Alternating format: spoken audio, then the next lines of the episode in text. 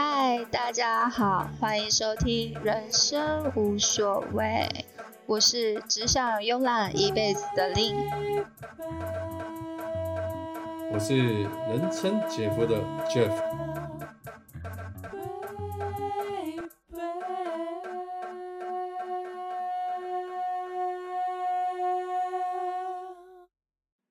我们现在是在录音的时间，大概是六月，六月底，这时候其实已经算很热的时间了。很热，尤其我在高雄，哇，真的非常热。即便是像今天这样的下雨天，但是你走在路上，你还是可以暴汗。这个时候，我们突然就觉得，虽然目前还是在三级警戒的状态，所以这时候夏天啊，你大概在家，你大概都会准备什么样的酒精饮料？我觉得夏天真的是啤酒。啤酒吗？对啊，在三级警戒之前，你想想看，我们肯定是天天去热炒店、烧烤店，然后坐在户外，然后喝啤酒，哇，那感觉好想念哦。这时间差不多啦，夏天对。如果你说比较热的时候去垦丁，然后到着海边，然后就拎着一手啤酒在那边，那个超爽的。对，你还记得我们两个小时候有一次，好像没有什么理由哎、然后我们两个就是周末，然后就而且临时找民宿，好找，挨家挨户问这样。见鬼了，那个才不是没理由，好不好？哎，有理由吗？那次什么理由？我又失恋了吗？哎，我不确定你是不是又失恋，但是我确定那一天我们不知道原本在哪里喝，然后提醒大家酒后不开车，开车不喝酒。不喝酒。对，那是在一个还没有抓酒驾年代的时候。那我们诶我们喝了吗？我们喝了，然后来去垦丁哦。其实不是很确定到底是开喝了还是还没喝，但我总认为应该有沾一点。哦 OK，不然不会那么冲动行事，对不对？对，然后你好像说要去喝酒，然后我就问说啊，不然去哪里？你就说肯定啊，敢不敢？就是因为你一句敢不敢，我记得好像又从高雄开了快两个小时的车到南湾。我们那个时候是有锁定沙滩的，就是一定要在沙滩的正前方。然后，对，我们是从南方开始找，因为从北往南就会第一个先到南湾嘛。所以那个时候还好在南湾就找到了，不然还要找到小湾 帆船石 踢笑。对屏东人来讲，我觉得就算是当地人啊，在那个没有 GPS 导航还没有这么方便的时候，那个 其实你那个什么，我大概唯一像我比较能够确定的就是南湾的位置。然后你说什么小湾、香蕉湾、船帆石，那个真的到晚上有点困难，因为你认不太出来。那尤其那时候，其实当然是有一方面考量啦，那个沙滩的洁净度，包含那个气氛，那时候还是还是以南湾为主，加上南湾那边还有便利商店，然后跟很多民宿，就是最方便。喝完之后，直接要马亮在沙滩上，或者是后去找民宿这样子。哦，我觉得那时候真的超棒的，我还记得我们就去超商买了，是 seven 吧，我记得，然后就是拿了啤酒直接就过马路，然后那个沙滩上面不是白天那个会有阿姨阿上他们就在租椅子出租跟阳伞出租，然后我们就在那边搜寻那个没有被锁好的椅子。这时候其实要告诉大家，这种事情不要学，因为以 以前真的是人心还善良的时候，现在真的是不太好，不太好，我被告哦。那个在以前那个，现在其实也还是啦，就是那边的淳朴吗？对，因为他们方便嘛，因为你要想想看，动辄一两百把椅子，然后几十把阳伞，你不可能每次都扛回家所以他们一定会有一个东西，一个地方，就是大家讲好，我的东西就放这里，哎，就跟那个你每次去，你就会看到，哎，不同的那个长旗子长得一样，但跟你收钱的是不同人。对你，我没有看到，就是我觉得他很厉害，就是因为就去垦丁，尤其是南湾，早期我们很爱去南湾，因为那时候人还没这么多，然后它的水感觉起来没有这么黏，没有黏到像那个史莱姆一样。那时候每次去，你就反正你就不管你找哪一个阳伞，因为它看起来都长得一样，可能上面有的写一个大大的橙，然后一个大大的黄，反正你坐下去，阿姨就会来跟你收钱，比如说一个帐篷多少钱，一个椅子多少钱，这样超厉害，他们都认得得自己家的是，知道自己的财产。没错。然后这时候就是觉得再来一瓶一手啤酒，哦，那是真是超过瘾的。啊，真的好想念三级之前的生活，应该说好想念 COVID 1 9之前的日子。我觉得也好啦，就是大家先就是受点折磨，对很一般不过的享受就会变得格外的嗯珍重吧。会，我我我想我希望，我希望人人以后真的是 people 啊 people，尊重大自然一点。渣有时候我们在聊喝酒，因为我跟阿丽我们两个基本上呃喝酒论据很广，但是我想大家在台湾呃或者是说在一些海岛国家喝酒。其实最棒的地方就是永远就只有两个选择，一个在海边，一个就啤酒。嗯，就我觉得这个是我们比较有共识，然后我觉得这个是百搭的一个组合，对，嗯，不败，完全不败。当然，有时候你在沙滩喝喝 cocktail 也是不错。以前我印象中去那个好像什么快乐熊猫营地，我不知道现在还在不在。哦，那边属白沙湾的地方。嗯，它应该不算白沙湾吧，因为那边在我们解释一下地理位置好了。那个快乐熊猫露营区呢，这个不晓得在不在，大家有可以听到的时候去 Google 看，因为它曾经以前是李安在拍少年派的时候，那个老虎最后上岸的那一个场景。对啊，他还在那边特地放了一艘船啊。那个沙滩呢，那个露营区，你说它有没有很特别？呃，还蛮方便的。那当然，它一个最理想就是它的营地到沙滩大概五十公尺，所以你就可以拎着啤酒悠悠晃晃去那边。那不管白天晚上，你就一窟窿栽进去，在那沙滩插着啤酒，或者是你被啤酒插着都可以，就在那边好好的享受。那也不用担心被浪冲走，因为那个波有点高，所以只要不是喝的太帮，应该都不会被卷走。可是你像我们两个，我们两个其实算爱喝的了啦。你有没有比较偏好的酒种？夏天嘛，啤酒人人都爱。那比如说自己有没有比较偏好的酒种？其实我觉得大概嗯喝酒好歹也超过了二十个年头吧。不要数，不要数，你数就好了，我不数。OK，反正呃喝酒这种东西是这样，就是早期呢你会有很多的美眉疙瘩。那个一开始喝啤酒，然后大一点想学人家喝威士忌，然后去夜店跟人家喝调酒。那后来也去看人家在参加一些什么品酒会，也跟着去。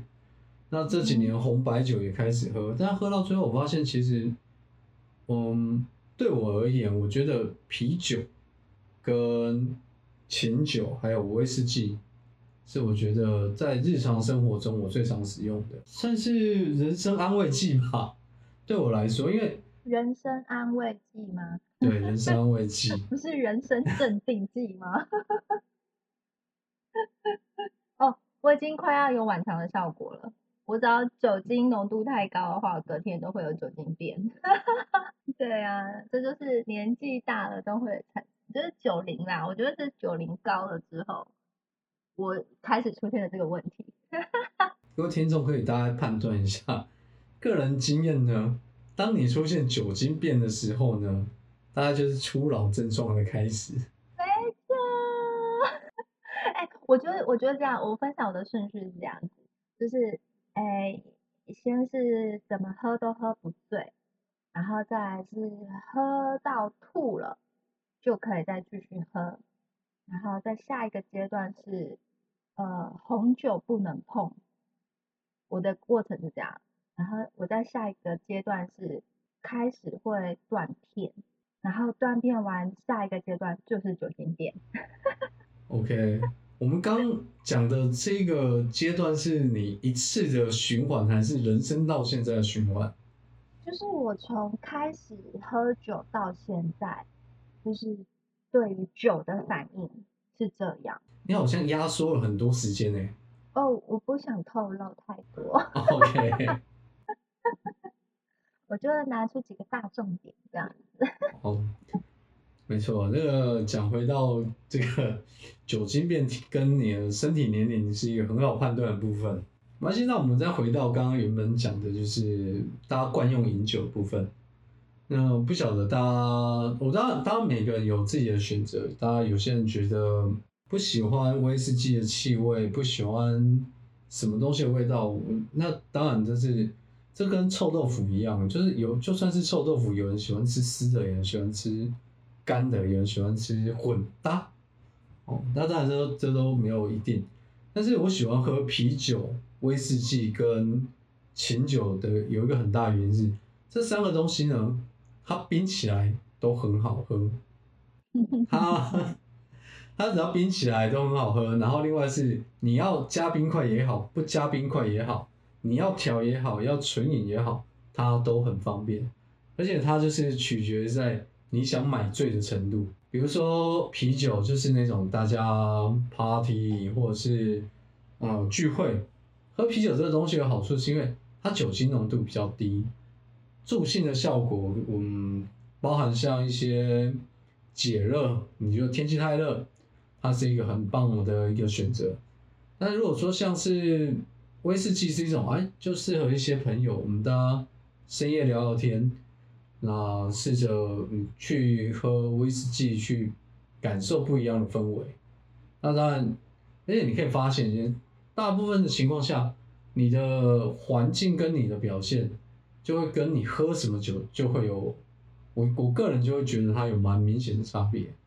就是正常来讲，因为我们喝威士忌都是纯饮，或者是兑水一半这样子，所以不太可能会出现跟那个啤酒一样干杯那一种，那个哦，那个一定是心情很糟吧？如果你这么做了，我就懂什么意思了。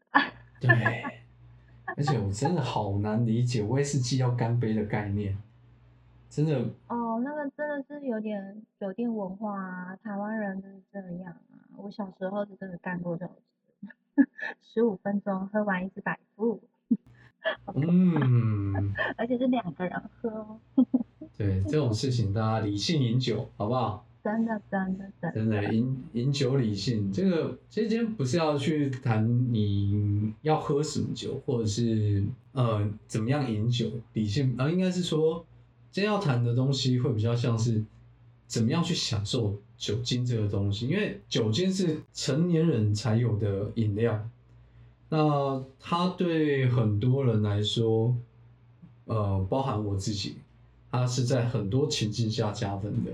那有时候如果朋友喝很开心会断片，这个嗯前阵子也才刚干过而已，没有问题。嗯所以后面这边部分话，其实我比较想问说，阿丽喝酒的历程当中，有没有什么样的酒，呃，让你觉得比较印象深刻？就是你喝了之后觉得，妈呀，这辈子再也喝不到，会是什么样子的情况？哇，你说再也喝不到这种酒吗？嗯，是啊，哦，到现在还没遇过。没有。那有没有让你觉得回味再三的？我想起来了，我有我有很想念的酒，就是朋在朋友家喝的那个放了很多年的高粱。高粱，嗯，你它不是不喝白酒吗？哎，对，但是高粱可以，透你不喝明的酒不白酒行，对，但高粱可以是高粱可以，很神奇耶，哦，好，这真的蛮神奇的。真的很神奇，而且还有去了匈牙利之后，匈牙利的水果蒸馏酒，那个我也可以，因为马铃薯也是蒸馏，呃，vodka vodka 是用马铃薯蒸馏的，但这个我不行。可是呃，匈牙利有一种他们叫做国民酒，就是它是用各种水果去蒸馏的。那比较常有的风味是梨子，梨子去蒸对去蒸馏出来的，它的浓度大概会在五五十到五十三左右。然后那个时候为了敦亲睦邻嘛，所以我就带了高粱过去。那那个老爷爷，我们那个住的地方有一个老爷爷，他就是很爱请我们喝那个匈牙利的国民酒。然后有一次就是介绍他喝一下我带过去的高粱，然后高粱它的那个瓶身就是五十八度嘛，五十八度就是大家都看得懂嘛。可他很厉害哦，他一喝就说这个超过五十八，他超厉害的。然后他真的用测的，他用那个就是水银的那种很像温度计的东西，他就用那个丢下去，然后真的那个六十三度，喝酒喝到这么专业，还自带他好那个浓厉害，度计，对，他好厉害哦。然后他就说，你看我们的这个酒五十三就是五十三，然后他就真的放，哎，sorry，不到五十，他没有超过五十。然后他就一放，哎，真的没有，哇，好厉害哦！我都不知道他怎么喝出来浓度的差别。他应该之前是在酒厂上班吧？没有，他是一个很厉害的那个呃文物修复师，因为在那个欧洲不是有很多教堂，然后他们并不会去毁掉重盖这样子。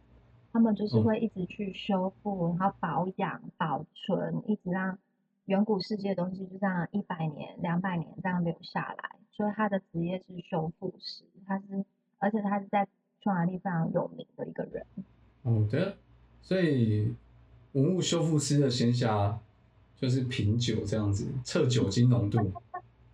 真的，他的生活是很惬意，所以他没有事，他就会出来跟我们，就是。拿着小杯子啊，然后就出来跟我们干一杯这样子，很想念那个时候的步调，非常的轻松。所以这告诉我们，真的要好好喝酒的时候，就是要又闲又要很真的清要有个。好的伴，没错。那你呢？你最喜欢的酒，让你难以忘怀的？酒吗？其实因为我喝的都比较平价了，我没有那种酒是呃喝过买不到的。但我有印象的是，呃，我请人家喝的酒，多年以前呢，我曾经请一个朋友在 Brown Sugar 里面喝了很便宜的那个 Jellicoe，嗯，然后一杯又一杯，然后发现越来越超值，因为 因为五十块到最后大概准备要赶着下班的那个 bartender 呢，把那个 Johnny Walker 呢大到了大概八成吧，一开始是它是两成酒，八成可乐，但我看到到后面是八成可乐，不八成酒，两成可乐。这这是我买主人过翁不是我吗？这是我买过最超值的酒，让我印象深刻啊！真的很可，我觉得这个这个含带了那个欢乐，这个含在故事成分 在里面，对，这不是酒精本身让你难忘。没有，我说，所以我说，因为酒基本上有钱你都买得到，但是像这一种买酒的经验呢，我觉得这很难复制的。那人生当中难得几回有，就看到五十块人民币的 Jellicoe 居然有八十趴的 Johnny Walker，太神奇了，孩子！还记得当时在舞台上面演唱的人是一个麦克风头的黑人女子，就是比较像是那个纤细版的那个碧昂斯这样子。哦，她真的好瘦好瘦，然后那个真的就像一支麦克风。嗯，没错，顶这个麦克风头在那边跳的很嗨。哎，可是说真的，whisky 里面啊，我最喜欢的就是波本了。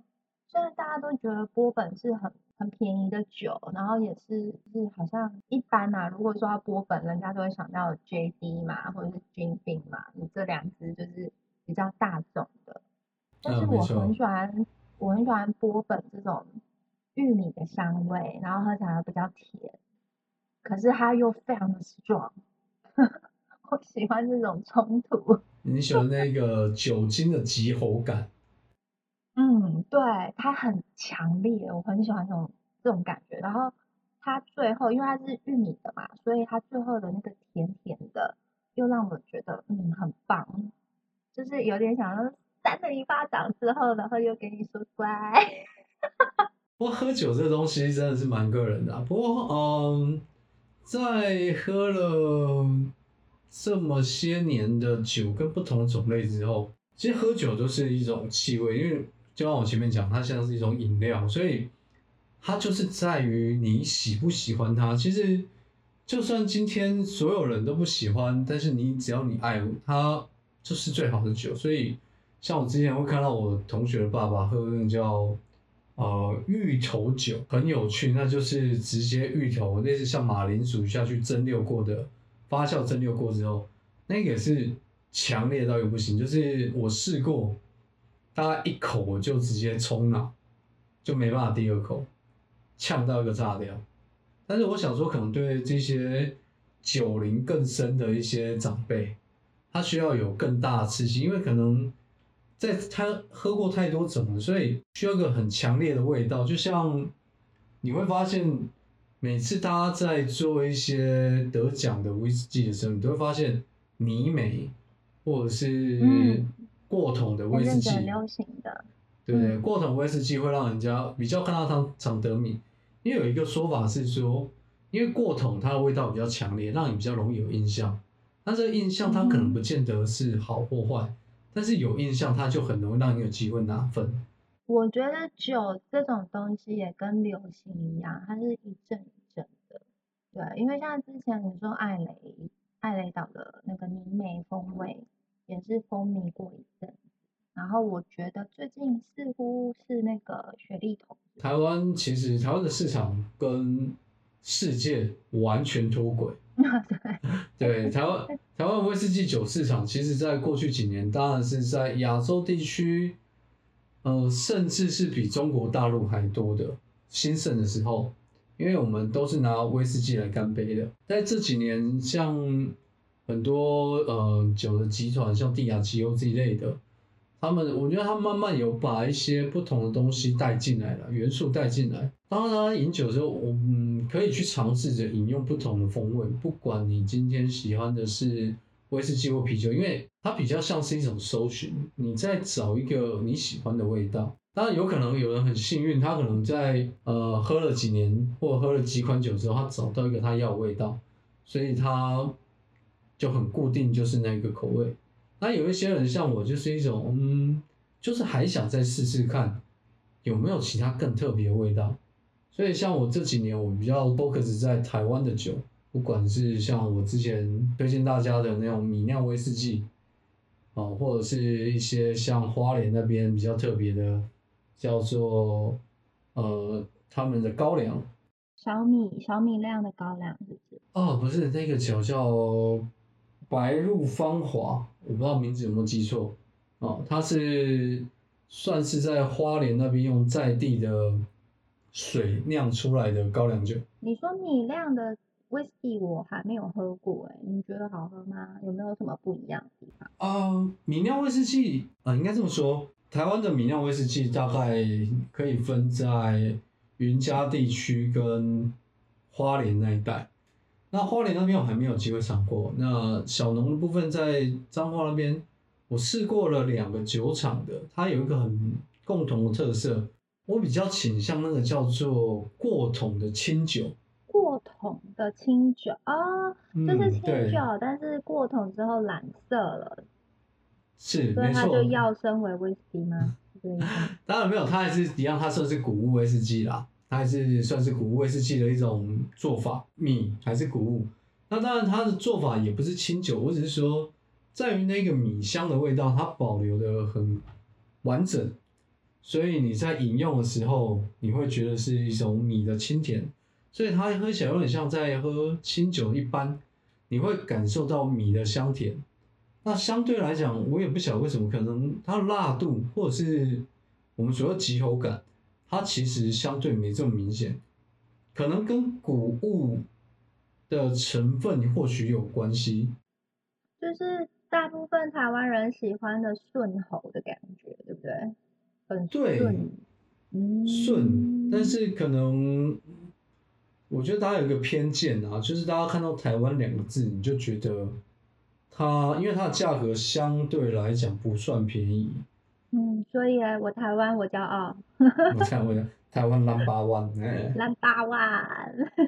所以这个部分当然啊，我是基于一个去尝鲜的一个想法啊。那我也嗯觉得，当然它的价格贵，有部分是因为它的量小，那包含它的成本也比较高，所以它也也有可能是酿酒师觉得它有这个价值，它不会输像麦卡伦三桶这样子的一个价格。我喝过之后，我觉得我给的评价是可以，那再回购再回锅也是有机会会可以的。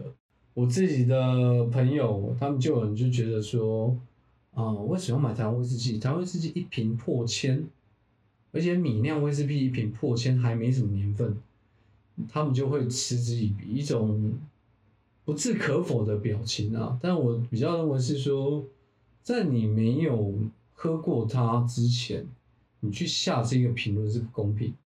保持着一个去开发嘛，因为它也不是说一瓶一两万，那一瓶一两千，我想大家还负担得起啊。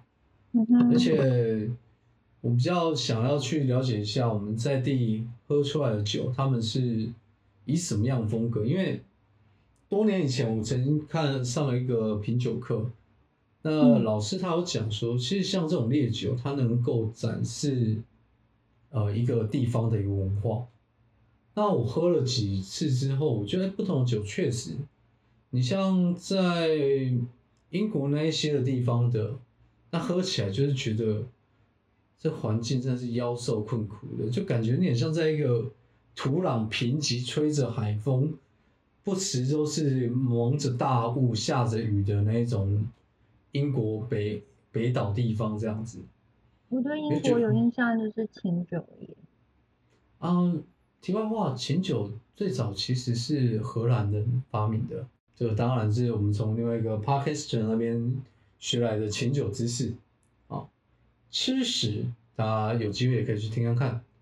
好，我们而且我们回来这边就是，当然酒这个部分，我觉得是一个文化啦。那去尝鲜对我来讲是一个兴趣。你说要喝到多专业嘛？其实我也很难，因为我每次在看那一些酒的那种风味商品，比如说什么哦泥煤味，然后铅笔味、石炭味，然后矿石味，比较难理解的是像一直在讲什么蜜饯味啊、枫糖味，或者是蜂蜜味，我都还可以理解。太妃糖我也觉得我很勉强可以理解，但每次在讲到那种矿石味或者是铅笔味的时候，我就会想，谁没事会吃这个肠胃道？对，你每次看那个，尤其像红酒，红酒那个味道比较复杂，像那种它还有什么烟熏的烟熏烟熏的果干，还有蜜饯，我就哦，这两个我就要想烟熏的果干跟蜜饯，我说啊，这不就是熏乌梅吗？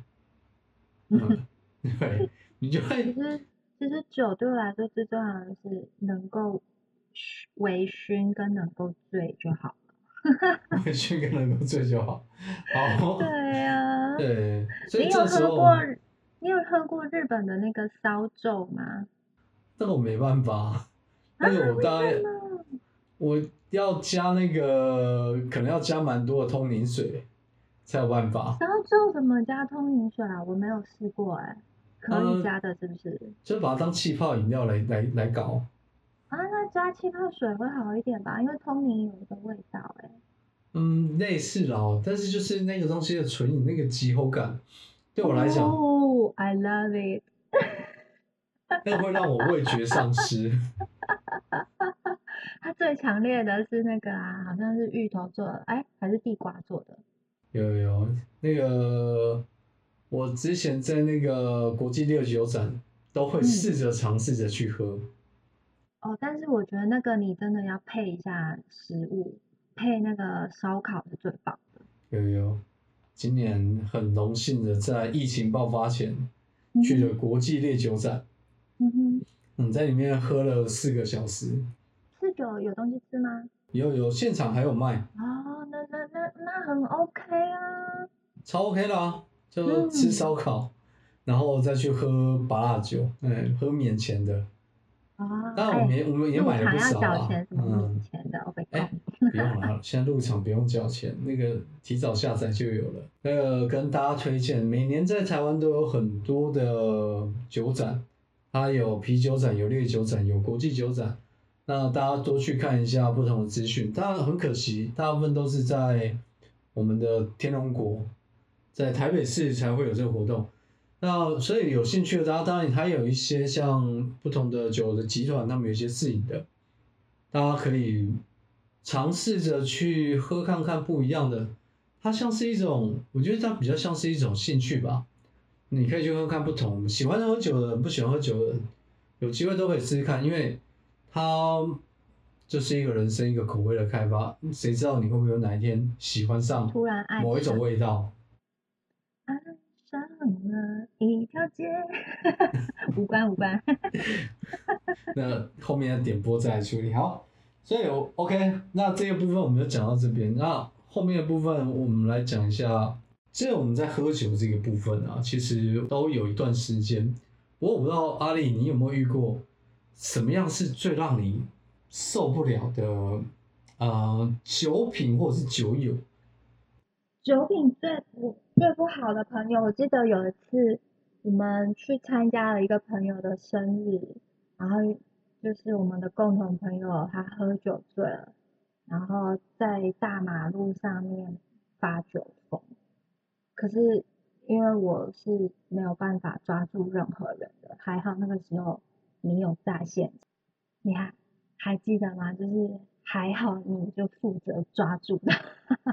好像有，很可怕，对嗯，不陌生。对，很可怕，就是喝酒醉之后脾气会变得很很很怒暴，躁。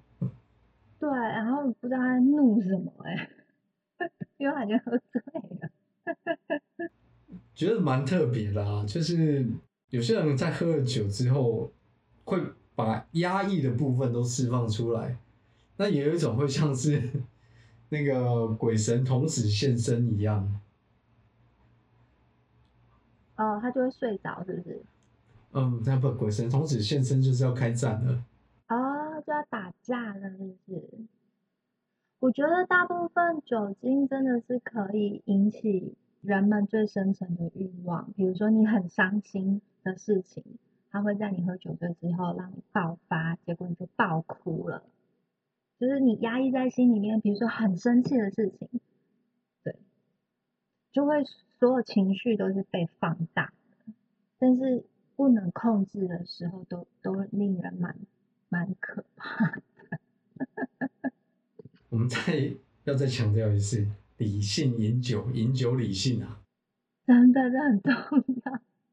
我有分享一个我真的个人蛮，呃，蛮不喜欢的一个行为。情况吗？哦对对对，就我曾经遇过一种，有一种人，就是生意人之类的，因为他们做生意的那种、那一种类型的朋友，他们自己是啊、呃自营商或者自己当老板，哦那可，能业务兼老板那种角色，对不对？也对，类似像这样。那他们可能在外面喝酒喝惯，然后喜欢豪饮，然后为了要显示自己很厉害呢，所以通常都是一杯高粱哦，再加一杯啤酒这样子喝。那我觉得，因为我也不是来做生意，我也不是 业务，那大家只是朋友认识，我觉得。那但是他也就很勉强你喝，的确蛮解嗨的耶。对，但是有些人他喜欢用一种，就我、这搞的好像是酒场霸凌，就是在一个场合当中，有些人当然他们是多数嘛，那多数的时候你就可能会出现一个从众行为，所以有的人他就会配合，即使他不愿意，他也会被逼着，因为最常就会男生就会讲一句话啊，你行不行？你行不行？但是我印象深刻那一次，其实呃，他有问我这样子，我就跟他说我不行，然后他就他 没送嗯，他没办法接话。虽然他也蛮快的，但是我也没有比他差，所以基本上我也就跟他说，我说我我尊重啊，你要喝我就跟你喝。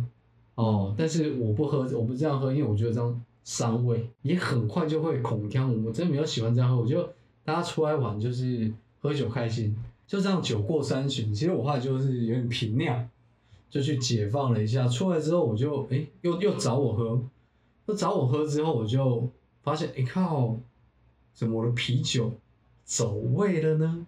然后后来我就、对我被加料了。OK，对，后来我就其实我有点不开心，我后来当下跟他讲明，我说如果要这样子，大家就没下次。嗯，嗯，不过我觉得这种人就这样，就是欺善怕恶惯的，有时候看到那种反而就是会不屌他的，他反而会比较尊重你。我觉得像我们呐、我们两个自己在喝酒的状况，其实都是在比较 casual 的场合，不太会嗯是应酬场，也不太会是那种做生意的场合。所以，当然，对，所以像韩国的文化或者是日本的文饮酒文化，他们可能都是下班之后的那种，呃，需要舒压式的喝法。那个就是你，因为你刚刚讲那个白色透明的酒配上啤酒，我就立刻想到韩国，所以我就会觉得 他们那种是有点真的是在舒压式的。可是因为我们两个在喝酒习惯真的就是喝兴趣的，所以就是像这种方式，嗯，真的不太适合我们两个。没关系，这是告诉大家，就是有时候喝酒哦真的要挑对象。那当然，如果你今天是因为工作的关系，你很难挑对象，那就多准备一些解酒液跟多喝牛奶，好好照顾你的胃。嗯，对，我觉得喝牛奶是有效的，在喝酒之前先去喝一瓶牛奶，有保护的作用。早期那个年轻不懂事的时候，学长带着出去喝酒，我们通常会准备一套，我们会准备一套，那一套是怎么样姜？B 群，黄哦，对对对，我们那时候还没有姜黄，姜黄还不流行。我们先一颗 B 群，一嗯，罐显金，最后面再冲一个那个叫宝利达 B。哎、这个真的可以让你撑很久很久。对，然后你会觉得那个上厕所的过程当中，你会觉得你分不清楚那个尿到底是懒尿还是尿，因为那太黄了，太黄，黄到一个你都觉得你的肾会坏掉。不过这种事情，我建议大家就是要做的时候年轻做，因为那个我要趁年轻。对，在年纪再大一点这样做的时候，你大概要床上倒个一天才起得来。对这种有干过就好啊，我也不会阻止你们去干，因为那个没干过你都不会知道那种好玩的地方在哪里。对呀、就像我高中，呃我记得我那个手断掉，然后打石膏，然后我妈在我的床那个病床前面哭哭啼啼的时候，我就跟他说，没有骨折过，哪叫高中生？等一下，不是这逻辑怪怪的，那每个高中生都有骨折吗？你们你们高雄比较特别哦。就是显示你有一个很好的高中回忆，你有玩太哦疯。你们高雄骨科医院应该生意不错呢哦，哦，高雄有很多很大的骨科医院。真的。没有啦，这只是想要安慰他，但是这的确是一种就是我面对人生的一种方式，就是没有疯过，就是不用怕疯啊，对，我还以为 越描越黑。还有你们高雄的高中生毕业典礼是要先打断手扎石膏才算，没有啊，就是没有断手不能毕业这样子。就不知道为什么就从斑马线的 A 点滚滚滚到 B 点，那你也知道高雄的路口都很大，滚过去没断个手断个脚的，怎么可能？关系，你可能是在验证那一个 A 点到 B 点最快的距离是两点重叠。重力加速度之后的结果这样子。不错，不错，不错。好，我们今天在跟大家聊一聊，就是跟大家聊这件事，因为最近三级警戒的关系，我已经不断的在找各种的酒啊、有喝过的跟没喝过的，甚至我真的很担心那个我的房东会不会把我赶出去，因为那只有回收的那个玻璃瓶子，太多，对，太多，我都怕被发现是同一个房间丢的，我都偷偷塞到别人的袋子里这样子，嗯，假装 假装我的比较少，要这样子对子。啊，我都觉得都是因为这个警戒的关系，不然其实今年端午节我们应该可以碰面喝到酒的，所以先解解馋，来聊聊酒，不然真的是很久没有跟你对喝了。下次我们再来开一个线上对喝好了。这个不错，这个不错，拿出自己的压箱宝。嗯，感觉记记得大家衣服要穿正式一点，但不要穿西装打领带，不然每一格在那边拍起来，在反黑之后，就看起来很像告别式，这样太太触眉头了，不要不要。好啦，那我们就聊到这边，很高兴跟大家分享我们对酒的欲望跟对酒的记忆点。聊酒，但是大家理性饮酒，开车不喝酒，喝酒不开车。有机会我们下次再聊聊别的东西，好的，下次见，拜拜。拜拜。